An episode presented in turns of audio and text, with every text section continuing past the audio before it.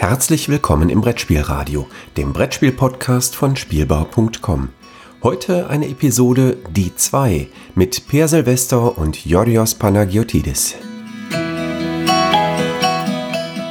Herzlich willkommen zu einer neuen Folge von Die 2.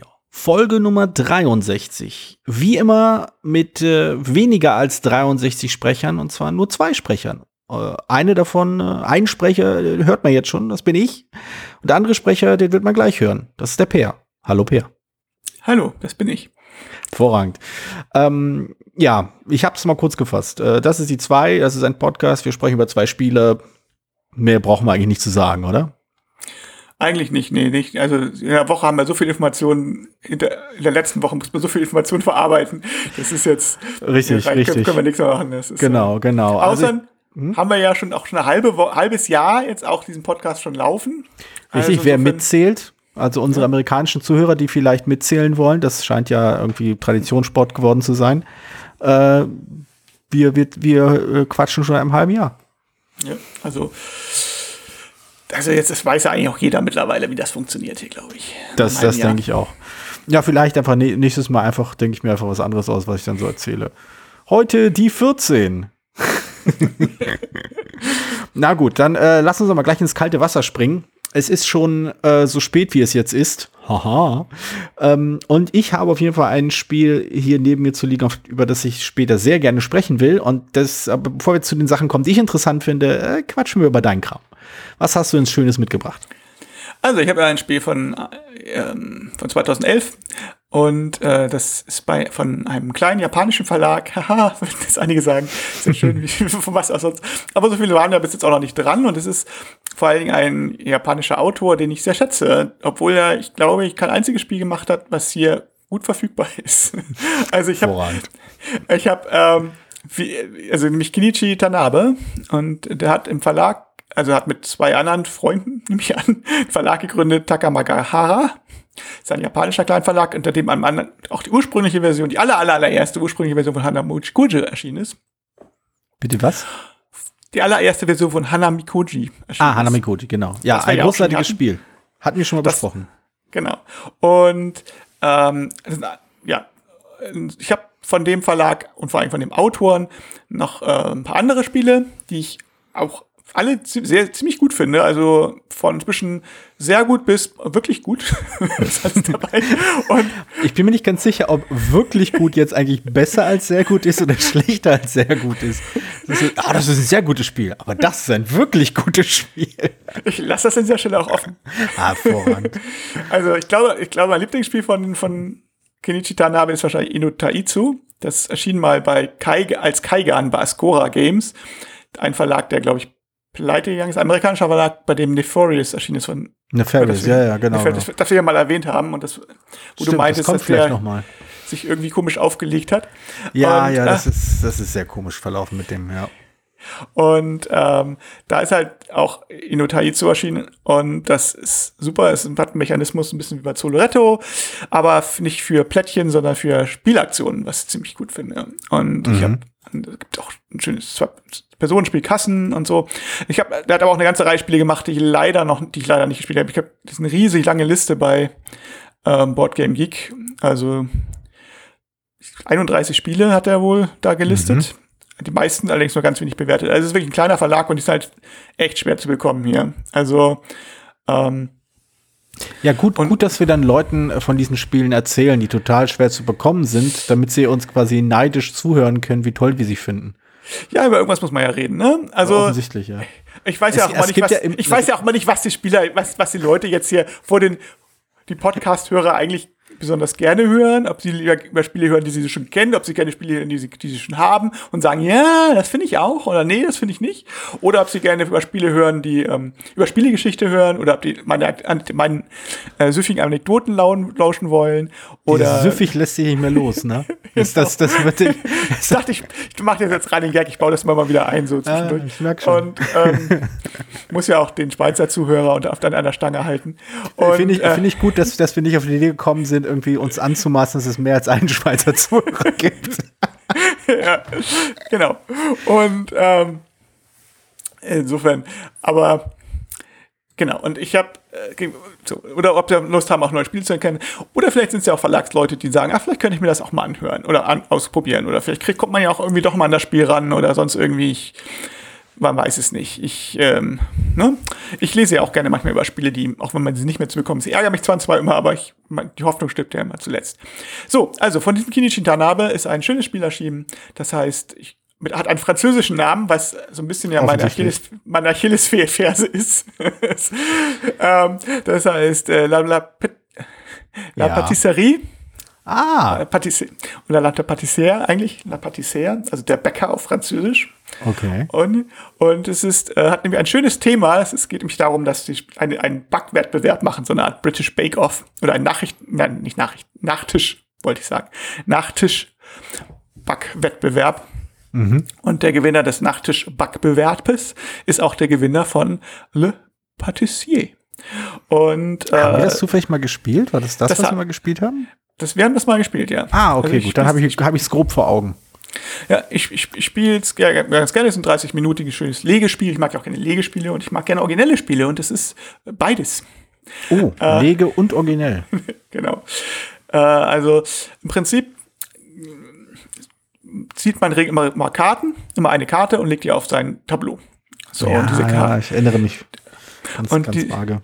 Und die Karten haben ähm, Bedingungen, wie ich sie legen kann. Und die haben halt Wertungen, also Siegpunkte, die ich am Ende des Spiels für Siegpunkte kriege. Aber sie haben auch eine technische Wertung, denn äh, die äh, technische Punktzahl, denn bevor es zur eigentlichen Wertung kommt, fliegt der Spieler, der die geringste technische Wertung hat, insgesamt raus. Also man muss immer darauf achten, so gucken, nehme ich jetzt eine Karte, die mir viele Technikpunkte bringt, aber wenig Siegpunkte, oder nehme ich tatsächlich die hohe Siegpunktkarte ähm, und riskiere dann in der Technik zurückzufallen. Das ist mhm. schon mal so die erste knifflige, schöne Entscheidung, die äh, klar nicht, nicht nur in diesem Spiel vorkommt. Das ähnliche Spiele gibt's ja, Mechanismen gibt's ja schon häufiger, aber das ist schon mal hier schön auf den Punkt gebracht. Es gibt natürlich die üblichen Siegpunkte Geschichten wie äh, Sorten, die bringen besonders viele Punkte, wenn ich sie besonders oft habe, oder Punkte, die besonders, wenn ich bestimmte Nachbarn habe oder sowas. Also gibt auch mhm. verschiedene Wörtungskniffe. Aber das eigentliche Witzige und Knifflige ist dieses, ähm, ist das Legeprinzip. Denn jede Karte hat Bedingungen, die sie erfüllen muss. Also zum Beispiel braucht eine Karte zwei verschiedene, zwei gleiche Farben oder was meinst eine, zwei gleiche Farben? Ähm, zum Beispiel zweimal schwarz, zweimal gelb, zweimal grün. Nee, und, oder eine Kombination, ich komme ich gleich zu. Oder okay. eine Kombination aus Farben. So, denn die Kombination bekomme ich so, weil ich, wenn ich die lege, auf dem Tableau sind Farben aufgedruckt. Und je nachdem, wo ich die Karte hinlege, zählt ähm, die Karte, wo, das ist einmal das Feld, wo ich es drauflege und alle freien Felder, die benachbart sind. Also wenn mhm. ich, mhm. wenn jetzt ein weißes Feld neben zwei grünen Feldern meinetwegen liege, dann kann ich äh, und ich eine Karte auf das weiße Feld lege, habe ich, bin ich, ist diese Karte mit weiß, grün und grün, hätte ich dann erfüllt. Mhm. So.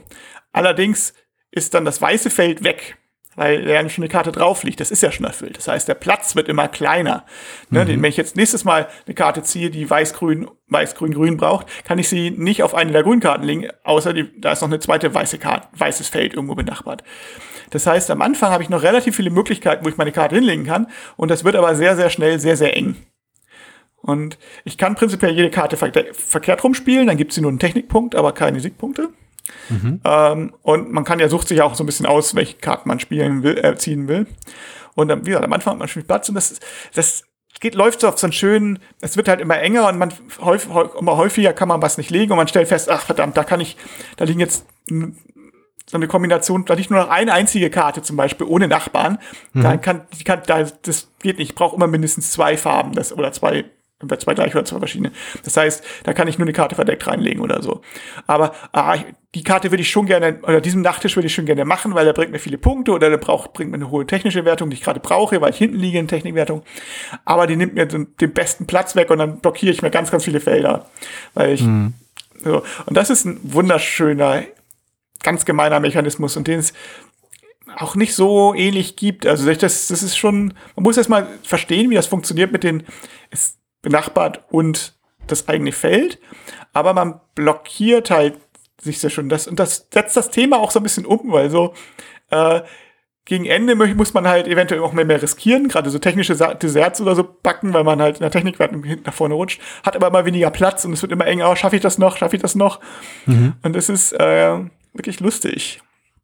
Also es, äh, die Beschreibung äh, erinnert mich so ein klein wenig an diese Spannungskurve, die du halt bei vielen äh, Roll and Rides hast. Also speziell, äh, also wir hatten ja mal über Welcome to gesprochen. Ich bin Mhm. kürzlich, kürzlich durch das Archiv gescrollt, deswegen habe hab ich, ist mir das noch mal in Erinnerung geblieben. Und da hat man ja auch diese äh, immer immer weiter schwindenden Optionen, die mit jeder Entscheidung hast, hast du halt im, engst du halt quasi dein, deine, de, engst du dich halt immer weiter ein und hast dann immer weniger Möglichkeiten, Punkte zu machen und so weiter und so fort. Ähm, ich muss zugeben, ich, ich, die, ich weiß noch, dass ich das eigentlich gar nicht so schlecht fand, aber ich kann leider keine, keine konkrete Erinnerung an das Spiel aufrufen. Deswegen muss ich dich noch mal fragen, deckt, deckt das ungefähr das Spielgefühl ab oder geht das noch in eine andere Richtung? Also sicherlich, ja, also wie du sagst, ist eine Verwandtschaft da so. Ähm, Mhm. Dieses Gefühl, man, äh, man muss sich überlegen, gehe ich in die Richtung oder in die Richtung, was riskiere ich? Hast du, macht Mhm. man natürlich. Äh, ich würde sagen, durch die Technikwertung ist es ein Tickchen interaktiver als die meisten Roll and Rides. So. Was aber einen großen Unterschied macht, ist halt bei tatsächlich, dass hier, also beim normalen Roll and Ride oder Flip and Ride hat man ja eben diesen Zufallsmechanismus da drin, hat man hier auch, aber äh, die hatten halt eine große Kartenauslage und man nimmt immer Reihe um eine Karte weg, bis jeder eine genommen hat. Dann ähm, entfernt der Startspieler nochmal eine zusätzliche Karte. Hier. Mhm. Und dann sucht man sich wieder eine aus und so weiter. Also es ist so eine Art, ich will nicht sagen Draft, aber man zieht halt Karten und legt sie aus. Dadurch hat man eine viel größere Wahl und man hat auch eine, bis zum gewissen Maß zumindest, äh, also es gibt auch ein paar Zwischenwertungen, wo man halt nochmal extra Punkte holen kann. Ja. Und äh, also es gibt da geht über drei, normal, also hängt von der Spielerzahl ab, aber normalerweise sind es drei Phasen mit Zwischenwertungen und und danach damit immer aufgefüllt und so. Das heißt, man sieht über zwischen diesen Phasen hat man immer so eine gewisse Ahnung, was überhaupt möglich ist und was ich überhaupt komme und worauf vielleicht achten müsste. Und wenn ich sehe, oh, fast alle Karten, die noch liegen bleiben, brauchen eine, weiß ich nicht, eine rote Karte als Nachbarn oder als eigenes Feld, dann sollte ich mir das vielleicht berücksichtigen in irgendeiner Art und Weise. Und äh, da- dadurch habe ich noch ein bisschen mehr, mehr ja, ein bisschen besseren Zukunftsblick als bei den Roll and Rides. Also ich, also ich würde eher tatsächlich ist mehr noch Legespiel, aber er hat ja hat, hat natürlich dieses ah, jetzt möchte ich es riskieren oder nicht von von einem Roll and Ride, das stimmt natürlich Ja, so. ja. Und Ähm, wie war das nochmal? Also es kommt echt total schemenhaft zurück. Äh, ich weiß noch, dass die, die Illustration, ich weiß nicht, waren das richtige Illustrationen oder waren das Fotos? es waren Fotos sogar. Fotos, genau, genau. Es waren so richtig so äh, Fotografien von verschiedenen äh, Nachtischen, verschiedenen Desserts, die man dann so zusammenlegt. Ja, doch, doch, so ganz, ganz, ganz vage erinnere ich mich. Also es sieht, es sieht dadurch halt auch recht schick aus, ist aber auch Ja. übersichtlich. Also, und es hat eine wunderschöne Profi-Variante. Also es ist super. Also, ähm, nämlich, dass man, bevor man das, also muss das Spiel schon gespielt haben, sonst ist es, also es ist nicht umsonst eine Profi-Variante, aber man, bevor man das Spiel gespielt hat, bevor man anfängt zu spielen, legt man seinem linken Nachbarn ein, ein, eine, eine, eine Kaffeekarte äh, auf irgendein beliebiges Feld, das damit schon blockiert ist. Ja, okay. Aber, und der Spieler kann in dem Moment entscheiden, und dann, wenn das alle gemacht haben, können Spieler entscheiden, ob sie diese Kaffeekarte liegen lassen wollen oder nicht. Wenn nicht, dann haben sie ein Feld frei. Wenn sie es liegen lassen, kriegen sie 60 Punkte am Ende. Also, Okay. das, also, also, also sechs Punkte sind eigentlich mal zehn, zehn, Vielfaches von zehn. Also, aber es sind relativ viele Punkte. Also, ähm, so, das heißt, das ist schon ein richtig schöner, so, ähm, so ein bisschen wie, wie dieses Vorgeben beim, bei, bei so einem Zwei-Personen-Spiel, wo man jemand anders ähm, das Feld aussucht und der muss dann entscheiden, ob er anfängt oder, äh, also wie bei Twix oder so. Das finde ich, ist also auch ein bisschen so, wenn ich jetzt ein Feld nehme, das zu viel blockiert, dann nimmt er die Tasse sowieso weg. Aber wenn ich jetzt ein Feld nehme, wo es ein bisschen ist, dann blockiere ich ihn vielleicht, ärgere ein bisschen. Und, ähm, und zusätzlich darf, dafür darf man dann selber auf so ein einiges Ding, wenn man ähm, in beiden Fällen eine Joker-Karte hinlegt, das sozusagen Feld alle Farben hat. Allerdings ähm, natürlich auch nur bis es bedeckt ist. Und auch, glaub, man muss sich dann einmal, wenn es einmal benutzt wird, dann ist es dann auch festgelegt. Aber man ist zumindest ein bisschen flexibel. Also es ist auch eine sehr clevere, also es sind so viele, also es ist, ich würde nicht sagen, es ist das ganze, dass das ganze Spiel super originell ist, aber es sind viele kleine, clevere Ideen. Und das Grundprinzip dieses, dieses, dieses Aufdecken ist wirklich nett. Also es gibt gerade beim Legespielen äh, gibt es wenig wirklich ganz Neues, was nicht ganz kompliziert ist. Also es sind so einige Ja. Spiele, die sehr abstrakt sind oder so. Und ähm, das hier ist schon schon ein netter netter Pfiff so. Und ich sag, ist, das habe ich bei vielen Spielen von den Kenichi Tanabe festgestellt. Also, wo man sagt, viele wirklich clevere Kniffs. Und es wundert mich eigentlich, dass seine Spiele hier nicht, also noch keine Verbreitung außerhalb von Japan gekriegt mhm. haben. Und äh, ich meine, waren halt echt schwierig, dran sind halt echt schwierig ranzukommen gewesen. Also es gab mal einen, der hat immer die mit nach Essen genommen und hat die, man konnte sie voranmelden. Ich wüsste jetzt gar nicht, wie man da jetzt rankommt. Der Verlag hat eine Webseite. Ich, ich habe sie noch nie ausprobiert mittlerweile. Dann, ähm, ich habe jetzt ja erste Erfahrung gemacht mit, mit diesem japanischen äh, Einkaufsservice Baibi, mhm. äh, mit dem man sich Sachen in Japan zu einem Warenlager schicken kann und, die, und dann ein Paket schickt, also dann daraus ein Paket schnürt und das nach Deutschland schickt. So, dadurch kann man halt Sachen bestellen an, an, an eine japanische Adresse quasi. Aber das ist ziemlich, ist nicht ganz günstig und ähm, ja. Ob es damit, ob, ob man dann die Spiele rankommt, habe ich jetzt nicht ausprobiert, weil ich mich auf Kartenspiele konzentriert habe. Das sind große Spiele. Ja. Ähm, aber da, also Frage habe ich noch. Also ich habe so langsam kommen so ein bisschen die Erinnerung zurück.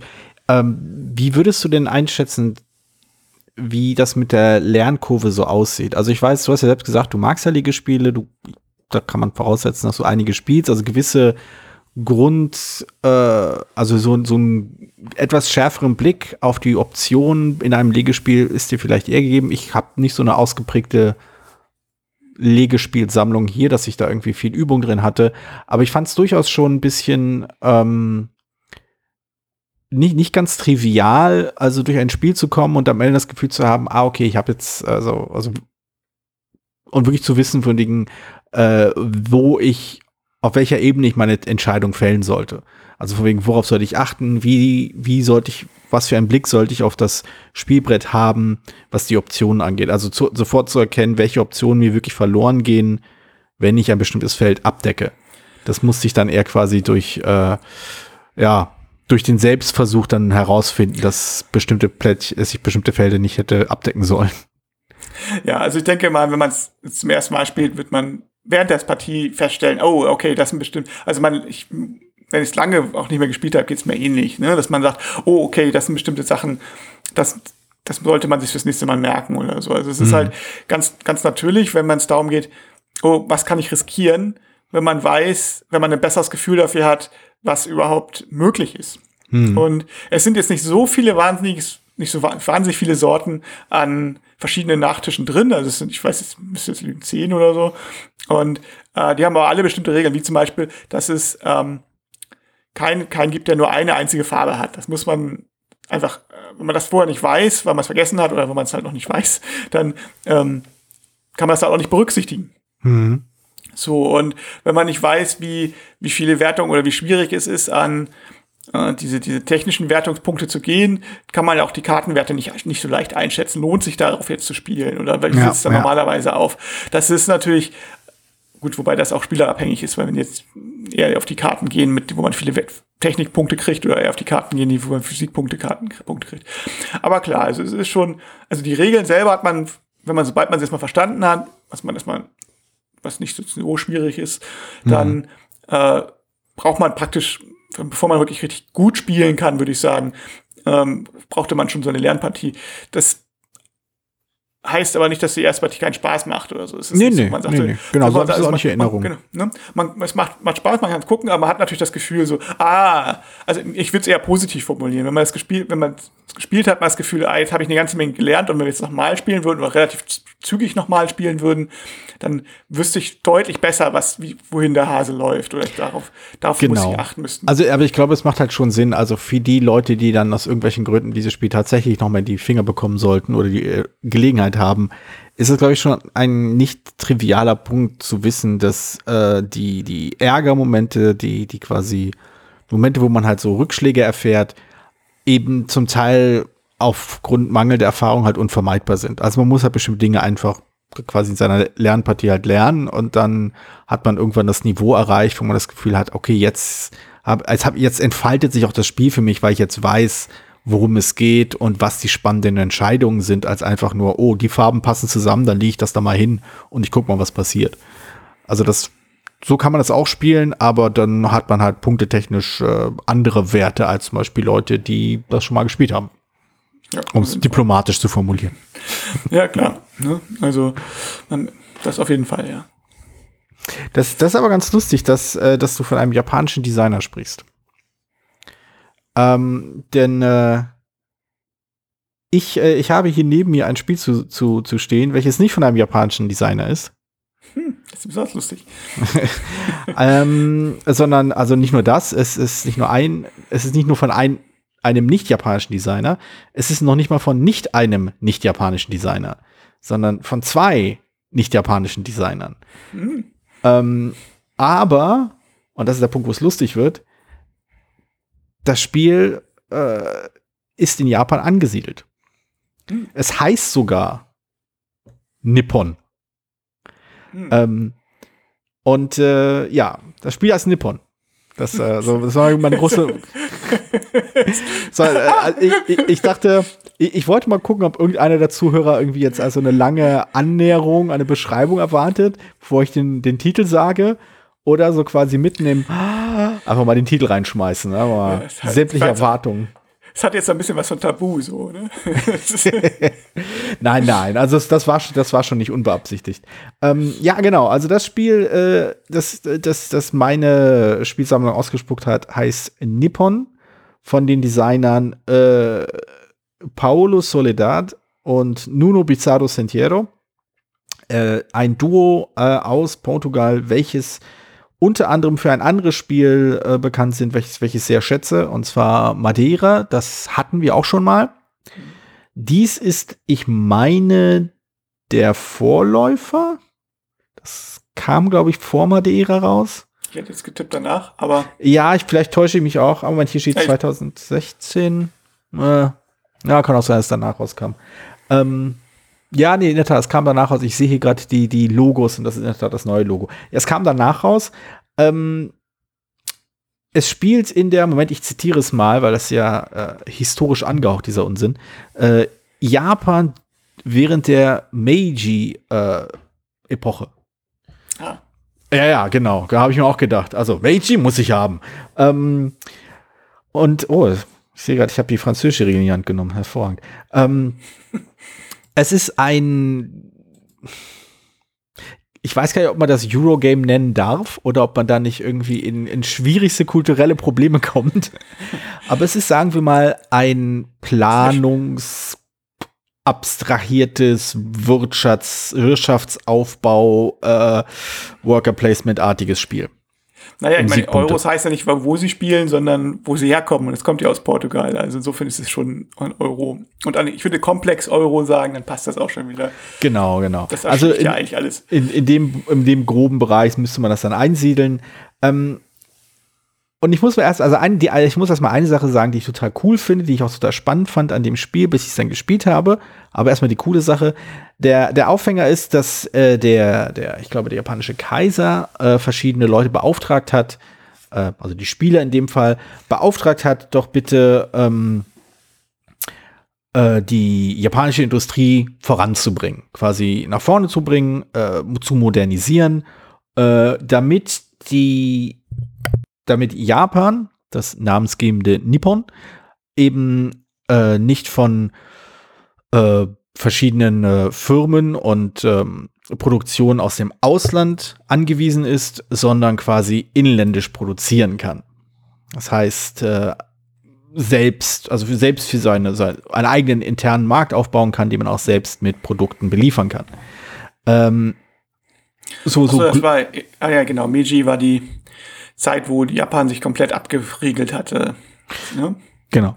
Ähm, ja, ja, nee, jetzt weiß ja, ja. Genau, also globalpolitisch fand ich das einen total spannenden Ansatz, von wegen, ah, cool, quasi den, den Einfluss äh, von, von äh, fremder Investoren und fremder so, äh, ausländischer irgendwie äh, Konglomerate und Wirtschaftsinteressen halt so ein bisschen sich so loszureißen und so ein bisschen eigenständiger zu werden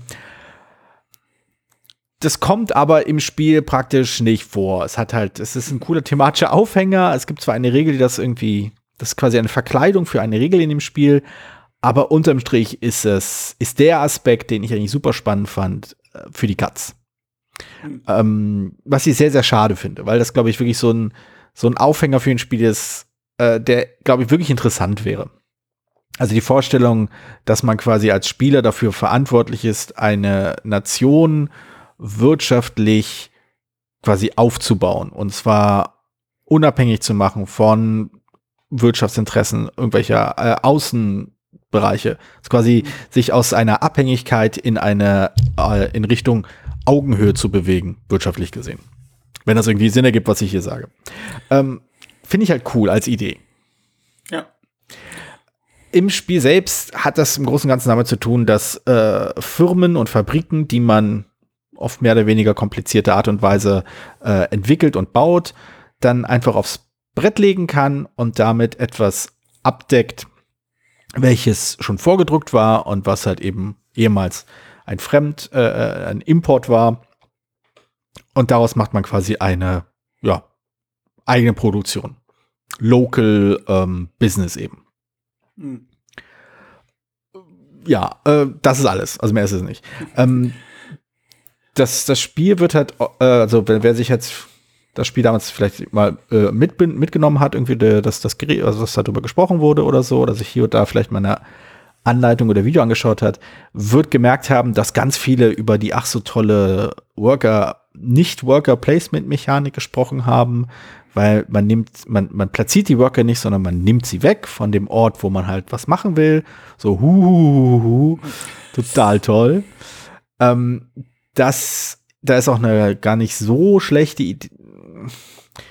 Eine, sagen wir mal, eine nette Idee vielleicht, obwohl man da, glaube ich, auch alles Mögliche reininterpretieren könnte, ähm, verknüpft mit wegen, wie viel diese Arbeiter kosten. Und zwar, wenn man, äh, man, man sammelt halt, wie gesagt, während seines Zugs diese ganzen Abenteuer, Arbeiter ein aus den verschiedenen Aktionen, die man halt machen will. Aber äh, am Ende einer Runde muss man halt diese Arbeiter bezahlen und wenn alle die gleiche Farbe haben, dann muss man sehr viel weniger bezahlen, als wenn sie alle verschiedene Farben haben. Also die Arbeiter, die im Spiel kommen in verschiedenen Farben und äh, man hat da halt ein Interesse zu gucken, okay, ich möchte möglichst wenig Geld ausgeben für meine Arbeit, deswegen möchte ich zum Beispiel nur die roten Arbeiter nehmen und die sind ja glücklicherweise überall da, wo ich die Aktion auch machen will. Und so äh, gibt es dann halt so eine ganz interessante Rechnerei, von wegen kann ich, will ich mir das leisten, irgendwie jetzt zwei, ähm, zwei Geldeinheiten mehr auszugeben, damit ich diese Aktion machen kann, oder ist sie mir nicht so wichtig, weil dann spare ich das Geld und so weiter. Aber das ist nicht, interessante, ist nicht der interessante Regelmechanismus. Der interessante Regelmechanismus und das der Aspekt, den ich wirklich total fantastisch finde und spannend finde und großartig äh, und der den auch so ein klein wenig mit, mit äh, Madeira gemein hat, ist, dass man im Laufe des Spiels selbst auswählt, welchen, Moment, Siegpunkt-Multiplikator man auf bestimmte Aspekte seines Tableaus legt. Also im Laufe des Spiels entwickelt man verschiedene Dinge, irgendwelche Sachen wie äh, Wirtschaft, äh, ich glaube, äh, Wissenschaftswerte gibt es da und ähm, wie viele, äh, ich muss gleich mal gucken, ja, wie viel Geld man am Ende hat oder wie viel ähm, Schiffe oder Eisenbahnen oder wie viel von der einen Sache man produziert oder wie viele Verträge man erfüllt hat oder in wie vielen Regionen man vorhanden ist und so weiter und so fort. Es gibt verschiedene Punkte, für die man verschiedene Dinge im Spiel, für die man Punkte bekommen hat, äh, bekommen kann. Äh, und man entscheidet als Spieler selbst, wie stark diese verschiedenen Bereiche gewichtet werden. Und zwar nur für sich selbst. Also ich wähle zum Beispiel, ich möchte quasi den mal 5 Multiplikator für Präsenz auf dem Spielbrett haben. Äh, damit signalisiere ich also, okay, ne, das, das ist halt eine, ist eine, eine Ansage und ich habe mir halt damit quasi selbst ein Ziel innerhalb dieses Spiels gesetzt, an dem ich mich halt messe, auf das ich dann hin, hinarbeite. Und das finde ich super. Das gibt mir so ein Gefühl als Spieler der äh, Selbstbestimmung, aber halt auch quasi, dass ich so quasi mir meine eigenen Ziele setze innerhalb der Herausforderung, die das Spiel mir bietet. Und das mhm. finde ich halt toll. Das gefällt mir an Twilight Imperium, wo es halt in einer sehr, sehr abgeschwächten Form vorhanden ist, weil man dort selbst aussuchen kann, welche der Zielkarten man erfüllen will oder welche man äh, angehen möchte. Äh, das finde ich an Medeira super, wo du halt zu Beginn äh, der verschiedenen Runden dir ein Ziel aussuchen kannst und kannst halt selbst entscheiden, ich möchte jetzt diese beiden Ziele in den nächsten Runden halt erfüllen. Und hier finde ich das halt noch besser, weil es halt noch fokussierter ist. Du kannst noch genauer sagen, okay, nee, ich möchte jetzt total auf Kohleproduktion setzen. Ich setze alles auf Kohleproduktion, da will ich mir richtig viele Punkte holen. Und ähm, ja, das macht mir total viel Spaß. Das ist schön, ja, ja, doch, das ist schön. Das macht auch Sinn bei so einem Spiel, wo, naja gut, man spielt ja jeder gegen jeden, aber man, wo man im Prinzip ja so ein, also ich, vielleicht, ich kenne das, habe das Spiel selber nicht gespielt, so korrigiere mich, wenn ich da falsch liege, aber von deiner, deiner Erklärung her, es ist ja eigentlich so ein Spiel, wo man sagt, vom rein thematisch baut man ja, wir bauen ja an diesem Land mhm. so. Mhm. Und wir sind ja quasi alle auf derselben Seite irgendwie. Ja. Ja. Und wir bauen irgendwas auf zusammen. Und dann mhm. ist es natürlich, könnte das ja auch kooperativ sein, aber wenn es nicht ist, wenn es das nicht ist, ist es, ähm, wo man Punkte machen möchte, ist das schon ganz gut, wenn man selber, wenn, wenn die Spieler sich selber ihre Schwerpunkte setzen können. Oder dann hat das mhm. so ein mhm. bisschen, sind, bauen zwar immer noch alle an derselben Seite, aber alle auf unterschiedliche Art und Weise. Und das macht das dann vielleicht ein bisschen interessanter und ein bisschen. Ja. Äh, du, du, also du, du, du, du bereitest da sehr schön den Weg vor zu der, zu dem einen, ähm, wie ich finde, furchtbaren, störenden Punkt in dem Design, den ich, den ich da sehe. Die eine Sache, nee, äh, also das Kooperativ, nee, das ist es, das ist nicht kooperativ, es ist nicht so wild. Es ist die Art und Weise, wie es nicht kooperativ ist, die ich einfach völlig daneben finde.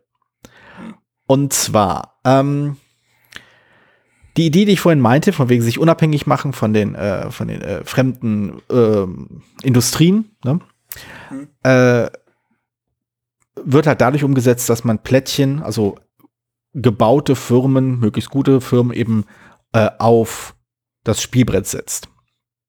Das Problem ist, äh, dass dort halt, also in den Regionen, die es da gibt, gibt es bestimmte ähm, Nachfragen, bestimmte Dinge, die da verlangt werden, bestimmte Arten von, von Industrie, die, äh, die da quasi äh, aufgebaut werden soll.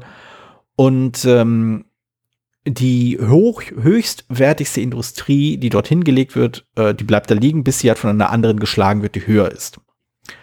Und das Problem ist, dass es recht lange dauert und recht viel Aufwand mit sich bringt und auch, auch ein sehr, sehr schönes Gefühl ist, also auch ein sehr, sehr zufriedenstellendes Gefühl ist, wenn man es geschafft hat, quasi eine Industrie aufzubauen, die man dort platzieren kann, weil sie einen höheren Wert hat als die Industrie, äh, die, als die Auslandsindustrie halt eben, als halt äh, das, das ausländische Geschäft, das da ist. Wenn aber quasi eine Runde später oder zwei Runden später ein anderer Spieler eine Industrie entwickelt hat, die besser ist, dann wird deine einfach rausgeschmissen und das war's. Du kriegst mhm. keine, keine, es bist einfach weg. Also dein Aufbau, was du dir quasi über drei, vier Runden aufgebaut hast, was du sorgfältig irgendwie gemacht hast und getan hast, ähm, ist dann einfach, wird einfach weggehauen. Ohne Kompensation. Äh, genau, ohne Kompensation. Und das ist, ähm, ich habe ich hab das mit den, ich habe das sowohl mit den äh, Designern mal angesprochen, als ich sie mal getroffen habe, als auch mit den, mit den, äh, äh, mit den Verlagsleuten. Das ist halt ein What's Your Game Spiel. Ähm, die, die beiden Mariano und äh, Veronica, die das halt leiten, sind auch stark involviert in der Entwicklung dieser Spiele. Ähm, und wenn ich das richtig in Erinnerung habe, war das halt eben wirklich das Argument, ja, das ist halt, es muss halt Wettbewerb sein und es ist halt cool, aber man muss halt darauf achten, dass sowas halt nicht passiert. Aber das ist halt ein gänzlich anderes Spiel und ein ganz, ganz anderer, ganz, ganz anderer Punkt, der einen zum Spielen motiviert, als alles andere, was das Spiel macht und auch als alles andere, was, ähm, was quasi der Aufhänger dieses Spiels macht, wie du ja gesagt hast, man arbeitet ja eigentlich quasi zusammen, um das Land aufzubauen. Und das ist halt immer noch so eine riesige Enttäuschung für mich an diesem Spiel, dass dieser Punkt einfach so, also ich sehe darin, ehrlich gesagt, einfach so ein klein wenig dieses blinde, ein Spiel muss A, interaktiv sein, sonst ist es nicht gut. Und B, Interaktion bedeutet sich ordentlich vor den Karren fahren. Und C, das ist es, was an diesen Arten von Spielen Spaß macht. Und ich widerspreche an jedem dieser Punkte. Ja, also ich kann es nicht schlecht beurteilen, wie es jetzt bei, weil ich das Spiel nicht kenne. Hm. Ich kann mir, also aber so von dem, was du gesagt hast, gleich die Sache, warum. Also dass man, wenn man sich das, wenn man, man kann ja durchaus den Spiel übernehmen, weil es ja sonst, man kann ja argumentieren, wenn jetzt, wenn ich jetzt meine, also wie ich das verstehe, eine Industrie hingesetzt habe und ich hätte also du hast eine Industrie jetzt hingehetzt an den einen Punkt, wo ich auch eine Industrie hätte hinsetzen wollen, wäre es sonst, wenn ich das nicht könnte, wäre es für mich ja auch frustrierend. Genau. Aber ich könnte ja deine ausbauen oder irgendwie so. Also es ist ja nicht, also dass du, also das wäre also mein, mein Gedankengang gewesen, dass man sagt, äh, ich nehme dann dein, ich, ich könnte deine ersetzen, aber du kriegst dann dafür irgendwas, dass du das, dass der Weg dahin nicht so nicht kaputt ist. Und der Nachteil ist halt sehr negative Interaktion. Mhm. Und ähm, ich ich habe so ein bisschen rausgehört, ist ja schon so ein komplexer Euro, wo man sich schon viel, ziemlich viel denken muss. Und dann ist es immer ein bisschen sehr ärgerlich, wenn du darauf halt auch noch achten musst. Mhm. Äh, und, und, nicht unbedingt darauf, dass du dann deine Produktionsketten optimiert. Wenn es ist, äh, wenn es, wie jetzt ist natürlich jetzt nochmal, ich habe das Spiel nicht gespielt, ist jetzt alles so Ferndiagnose. Aber ja, ja. Ähm, wenn anderen Leuten was wegnehmen, ist, finde ich, dann okay, wenn es äh, genau. wenn es schnell ging oder wenn's, wenn das Spiel oder wenn du halt wirklich sich darauf konzentrieren kannst, das sich zu beschützen. Aber wenn, ja. wenn du eigentlich, eigentlich auf was anderes konzentrieren möchtest, ist es, finde ich, immer schwierig, weil dann. Ja, das ist es halt eben. Also die Sache ist, ähm, es ist halt wirklich, es ist ein, es ist halt ein Erfolgserlebnis, das überhaupt zu schaffen, denn es ist halt nicht trivial, dahin zu kommen.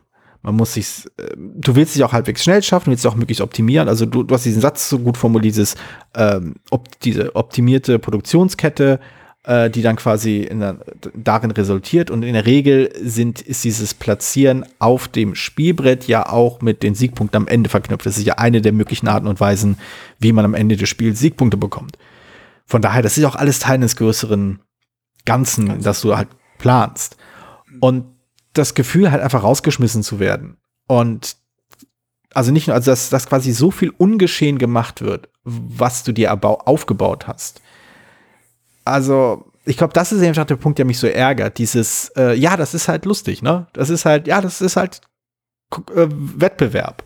So ist das halt. Und dieses, so ist das halt, das ärgert mich halt so, weil das so ein, das, das in meinen Augen läuft das halt quasi dem richtig, also dem, dem größten Spaß dieses Spiels völlig zuwider. Denn alles andere, was da ist, ist halt knifflig, macht Spaß, ist unterhaltsam und du kommst dir oft genug in die Quere, weil dir jemand zum Beispiel die Arbeiter wegschnappt. Oder du kommst dir oft genug in die Quere, weil jemand zum Beispiel im richtigen Moment oder irgendwann zuerst sich was, irgendeine Firma wegschnappt, die du eigentlich gerade aufbauen wolltest. Aber jemand anders hat den Auftrag zuerst bekommen oder wie auch immer.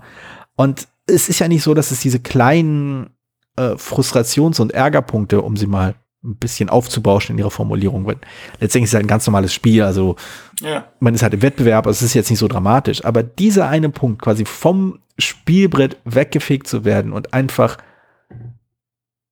das einfach alles ungeschehen zu machen, was du erreicht hast, ist so unbefriedigend. Also es ist auf eine Art und Weise, es ist ein Ärgernis auf eine Art und Weise, die das Spiel meiner Meinung nach nicht bereichert und es hat nichts damit zu tun, dass es blöd ist, geärgert zu werden. Also wir haben ja schon mal gespielt. Du weißt ja durchaus, dass ich jemand bin, der sowohl, der nichts dagegen hat, Leute zu ärgern. Hm. Vor allem, wenn die eh immer gewinnen. aber ich, also das, ich, mir, es ist ja durchaus so, dass, dass mir durchaus klar ist, dass das dazugehört. Aber ich unterscheide halt schon, es gibt verschiedene Schichten ja, des Ärgerns verschiedene Arten und äh, Frustrationen und Wirkung genau. und Aufbau und wie einfach und wie wirklich das Ganze wirkt. Nee, ist schon klar. Es gibt, wie weit kann man sich schützen, habe ich auch gesagt, wie weit kann man sich schützen, wie weit muss man gehen dahin, wie weit und wie weit passt das zum Spiel, wie weit ist es, ja, ist es halt frustrierend, kriege ich Kompensation, ist ja zum Beispiel, wenn ich woanders rüber rausgeschmissen werde, aber ich, es wirft mich nicht sehr zurück oder ich habe kriege dann anderen Vorteil oder sowas ist es ja nicht so dramatisch, wenn ich was ersatzlos einfach tatsächlich zurückgeworfen werde. Das kann schon frustrieren, das kann ich verstehen, ja. Und das ist halt, ähm, ich finde, das Spiel braucht halt diesen Konflikt nicht, jemals nicht in dieser Form. Und ähm, ja, also äh, ich habe, also ich glaube letztes Jahr, ja, letztes Jahr, ähm, ging es gerade los, dass What's Your Game irgendwie in Richtung Kickstarter gegangen ist und eine Kampagne gestartet hat mit äh, Madeira und ich meine mit noch einem anderen Spiel, ich weiß nicht, ob es Nippon war. Oder jedenfalls war im Gespräch, eine Neuauflage von Nippon zu machen oder zumindest eine Erweiterung. Und ähm, das ist dann so ein bisschen aus verschiedenen Gründen äh, nicht ganz vom Fleck gekommen, also sowohl halt na, die Ereignisse dieses Jahres eben, äh, aber auch so, der, ja, eine erste Kickstarter-Kampagne läuft halt in der Regel nicht glatt. Und das ist leider auch hier jetzt bisher der Fall. Also mich stört es nicht, ich bin es gewohnt und äh, aber im Vorfeld habe ich auch war das auch so ein Punkt, den ich auch zur Sprache gebracht habe. Ihr braucht irgendeine Alternativregel, das irgendwie das anders Hand zu haben. Und es, ich bin anscheinend nicht der Erste, der, der darauf hingewiesen hat, dass das ein super Frustpunkt ist, aber ich glaube nicht, dass, äh, dass mein meine Kritik angekommen ist als was anderes als, äh, das stört mich, dass ich verliere. Und mhm. ähm, sicher kann man das auch so runterbrechen, aber ich finde, dass das Spiel hat immer so einen komischen Beigeschmack wegen dieses Elements. Mhm. Also es ja, wirkt halt immer so, es könnte halt richtig rund sein und Spaß machen. Es müsste nicht mal kooperativ sein. Ähm, also das Kompetitive funktioniert halt immer noch. Man kann sich ja immer noch um diese Punkte streiten, aber dieser eine Mechanismus, dass man einfach rausgeschmissen wird. Also naja, ist, halt, halt, ist ja. halt die Frage, ist es erzeugt es Spannung ja, und wie viel Spannung erzeugt es? Ist es erzeugt es genug Spannung, dass die Frustelement, dass man sagt, okay, das ist es wert ähm, oder nicht? So, naja, es, wenn, es wenn, man, wenn man sagt, also das, ne, und ich weiß ich korrigiere mich, wenn ich raushöre, sage ich, dass du sagst, für dich der die Spannung an einer anderen Stelle und nicht an der Stelle. Genau. Also vor allem, es ist nicht unbedingt dahingehend spannend, äh, es ist eher so, dass, dass man es halt kommen sieht. Also wenn du selbst auf quasi hier eine Papierfabrik baust der Stufe 3, aber du merkst, da hinten hat jemand das Wissen und auch äh, die Mittel, um eine Papierfabrik Stufe 4 zu bauen, dann kannst du das nicht aufhalten. Hm. Und dann kannst du also, kannst, dann hast du quasi, freust dich, dass du deine Papierfabrik Stufe 3 gebaut hast, aber du merkst, ach nee, du fängst dann mit Papierfabrik Stufe 4 an. Ich kann dich nicht wirklich aufhalten, also nicht auf eine nennenswerte Art und Weise. Ich kann es dir vielleicht ein bisschen teurer machen, aber dann muss ich halt meine ganzen Pläne aufgeben und mich darum kümmern zu schauen, was willst du machen, dann nehme ich dir das mal weg. Ähm, oder du kannst dich damit abgeben, okay, also ich habe das jetzt gemacht, du baust eine, eine höhere Stufe, du schmeißt, äh, du, du, du entfernst mich vom Brett, kann ich nichts machen. Also kann ich quasi in Slow Motion zusehen, wie jemand anders einfach selbst aufbaut und dich quasi rausschmeißt. Und das ist halt so. Es gibt dem Spiel, es, es, es, bereich, ja, es bereichert das Spiel einfach nicht. Das ist das, glaube ich, was mich so ärgert. Es bereichert das Spiel nicht, aber ist dennoch so ein emotionaler Knotenpunkt. Ähm, ja, weshalb ich das, also ich, ich merke wieder von, ich habe total Bock, wieder das Spiel zu spielen, bis ich an diese Stelle denke und mir denke so, äh, viel, also, ich, ja. ich wollte gerade sagen, du hast es ja noch und ähm, ja, ja. Das, das heißt, eigentlich hm, bist du dann noch, also du hast ja selten Spiele, die du nicht mag, nicht spielst oder nicht spielen willst. Das ist richtig, das ist richtig. Äh, ja, also ich, ich würde es auch, glaube ich, auch wieder gerne wieder spielen. Irgendwann darf man sich ja wieder mit mehr als einer anderen Person treffen. Aber ähm, ja, also es ist halt immer so ein Spiel, wo ich, äh, dass ich nicht ähm, ohne Vorbehalte genieße. Ja. Und es hat nichts mit dem, mit der, mit der Thematik zu tun oder der Tatsache, dass zwei Portugiesen äh, mit einem italienischen Verlag ein Spiel über die japanische Industriegeschichte gemacht haben. Ja. Da könnte man sich natürlich auch äußern. Wobei, ähm, ich glaube, ich glaube, als ich mich mal mit denen über dieses Spiel unterhalten habe, mit den Machern, meinten sie, haben sie halt wirklich groß und breit erklärt, was die historische Bewandtnis mit verschiedenen Regeln ist. Ich krieg sie nicht mal zusammen, aber das waren alles echt total interessante, kluge und total nachvollziehbare Dinge, weshalb bestimmte Dinge, äh, bestimmte Regeln in dem Spiel so sind, wie sie sind. Wenn du nicht die Macher hast, die dir das haarklein erklären oder nicht selbst irgendwie die Geschichte Nippons zu dieser Ära kennst, wird dir nichts davon auffallen. Ja, das ist. Äh, und das finde ich halt immer so, warum gibt es da kein Begleitheft? Warum gab es nicht von wegen so, hier, hier ist die Geschichte von Nippon zu dieser Zeit, da, da, da, da, da, das und das und das passiert, das war wichtig, das war wichtig, das war nicht wichtig und so weiter und so fort. Das wäre echt cool. Also, dass da.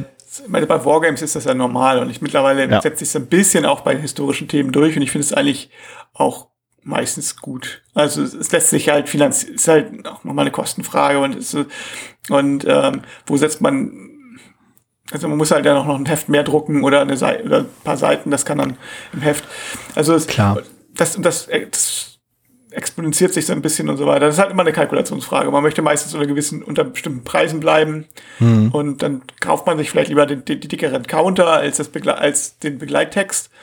Äh, weil die dickeren Counter werden sicherlich, also dünnere Counter werden sicherlich eher kritisiert als ein fehlender Text zusammen Euro. Das Äh, ist wahr, Aber ich, ja. aber ich bin, äh, aber, aber so von, insofern kann ich es verstehen, dass es selten, dass es selten dabei ist. Ähm, aber ich stimme dir natürlich zu, es wäre schön. Also es wäre Also wenn Spielen würde ich, würde ich mehr gerne über den Hintergrund erfahren und auch ich würde gerne mehr über den Hintergrund erzählen von den Spielen. Wenn, wenn ich ein Spiel mit solchen Themen mache, ähm, dann würde ich halt auch gerne mehr darüber reden, warum ich das, warum ich das so gemacht habe. Das ist, das ist, glaube ich, der Punkt. Also ich glaube, das ist, Ziemlich das ist das wirklich Interessanteste daran. Also dieses, also ich weiß, es gibt, also bei, gerade im Rollenspielbereich damals gab es das ja total häufig, äh, gab es diese komische Vorstellung, dass dieses Spiel immer so eine, so eine Einstieg äh, in eine anderes, in einen Themenbereich ist, den man vielleicht interessant findet, dann will man mehr lesen und ist total irgendwie lehrreich, diese Sachen und trila, trila, tralala. Das ist mir völlig schnurz. Ich finde das einfach viel interessanter, also wenn jemand sich schon die Mühe macht, so viel Recherche zu betreiben. Und da war ja, die, die haben ja recherchiert. Also jetzt vielleicht nicht irgendwie ähm, ein Master in dem Thema gemacht, aber die haben sich ja durchaus mit, mit, dem, mit dem Hintergrund auseinandergesetzt und versucht, das irgendwie einzufangen.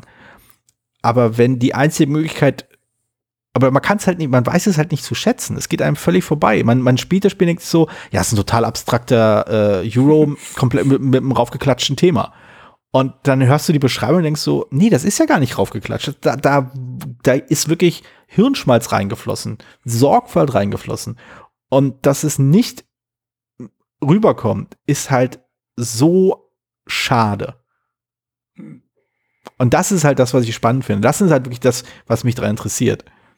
Also warum wurden bestimmte Dinge so übertragen? Warum haben, haben bestimmt, warum gibt es diese Eigenheiten? Warum gibt es diese seltsamen Dinge? Warum werden bestimmte Symbole benutzt? Wenn Ich es meine, einen Grund gibt, dann ist es eigentlich cool, auch den Grund darzulegen. Auf jeden Fall. Und weil man, ist ja, das ist ja auch, es wird ja immer so ein bisschen so, ach, Spiele sind ja, also Alex Randolph hat ja immer, war ja, hat ja immer sehr gesagt, so Spiele, das, das, das soll nicht zum Lernen sein oder so. Aber ich finde, ähm, das ist ja so ein Punkt, wo man tatsächlich, wo sich die Welt eröffnet, um, wenn man, um, mit Hilfe eines Spiels. Also, dass man, Genau. dass man, wenn man, dass man ein Thema hat und weiß, okay, über das Thema wusste ich noch nichts oder äh, das ist so schade. Das ist auch umgekehrt schade, wenn eben diese Recherche fehlt. Ne? Also, Genau, ja. Also, wenn, wenn das die ganzen, also guck die ganzen Spiele mit, mit Indianern an, also mit Native Americans, ähm, Mhm. First, First People, oder wie man jetzt, also auf Deutsch sagt man immer noch Indianer, aber Ja. äh, äh, wo eigentlich im Prinzip jeder, jedes Volk, egal ob sesshaft oder nicht, ein Wigwam und einen Toten, ähm, Totenpfahl und Mhm. hat, was beides zusammen schon mal keinen Sinn macht Ja. weil man die Totenfehle ja nicht so gerne mit sich rumschleppt und so, also wo und vielleicht noch Wampern und sonst noch irgendwas, also wo dann äh, die die äh, gar nichts miteinander zu tun haben, also völlig unterschiedliche Völker sind, die einfach so gemischt sind.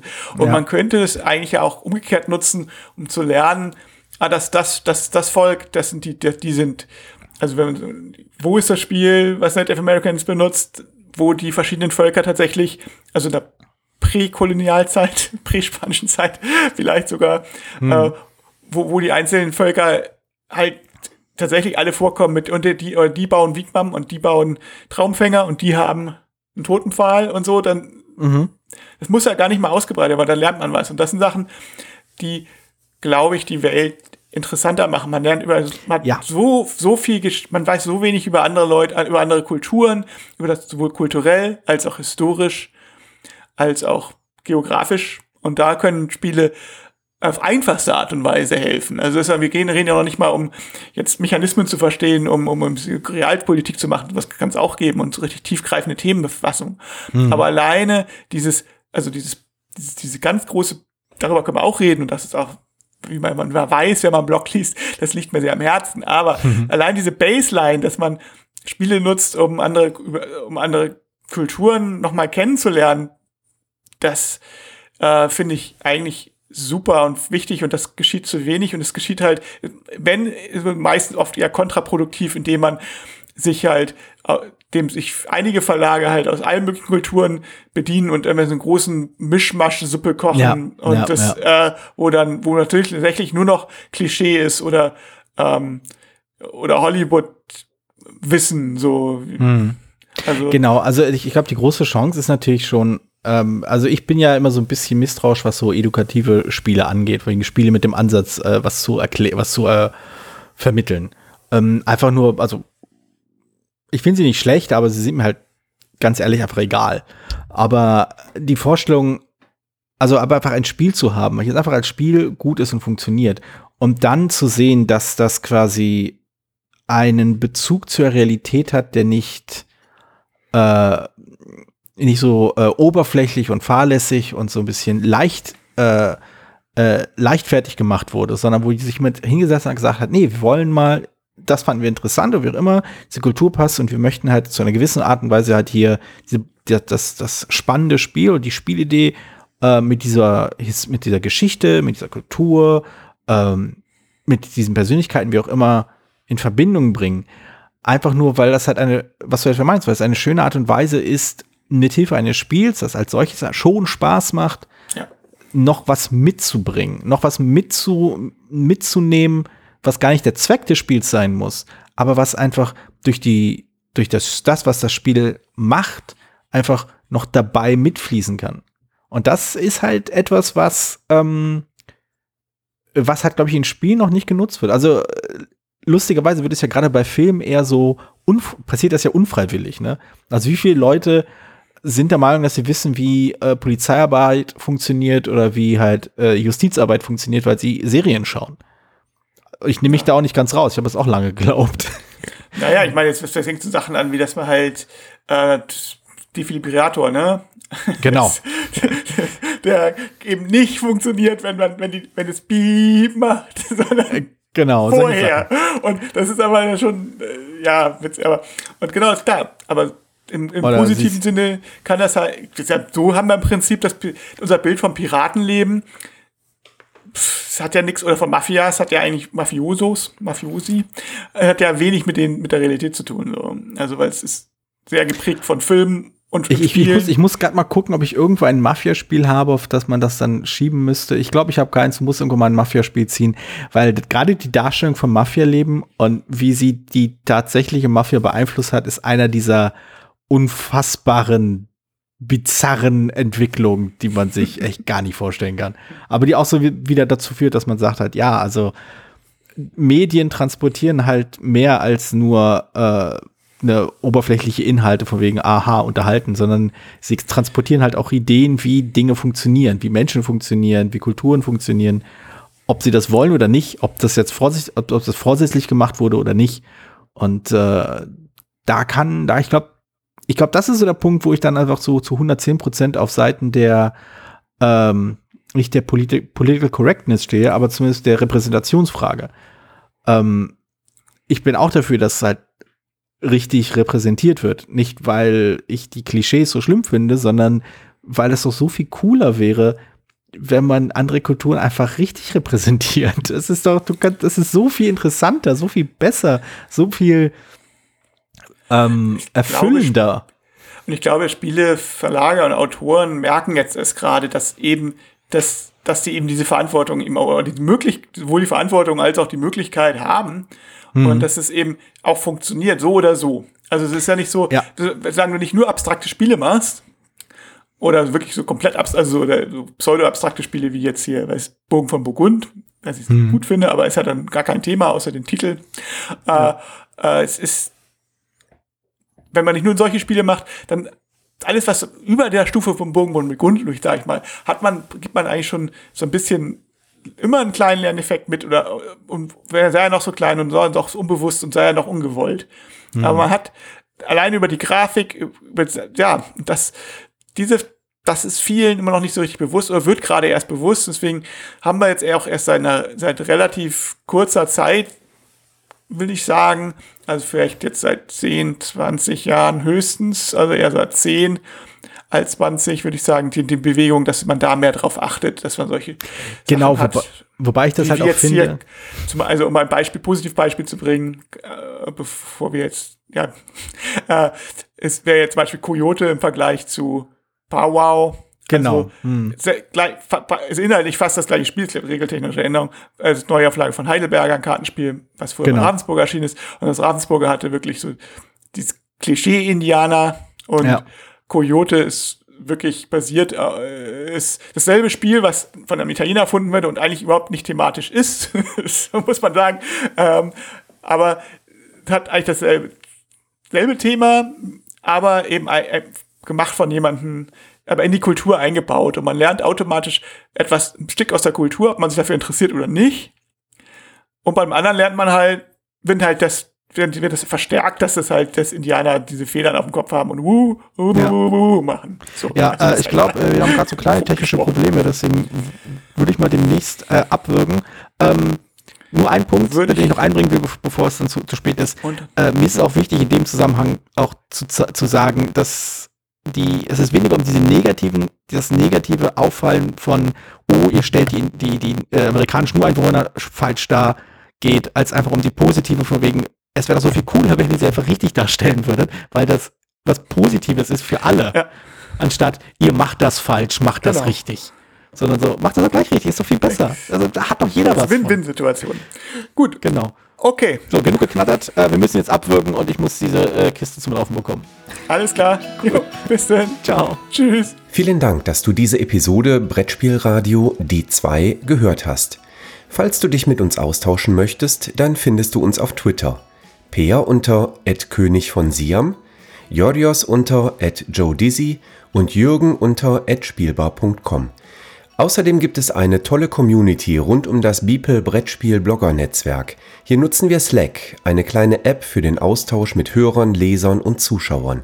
Falls du ebenfalls dazu stoßen möchtest, sende einfach eine E-Mail an info@spielbar.com, dann senden wir dir einen Einladungslink zu. Bis bald, wieder hier bei Brettspielradio die 2.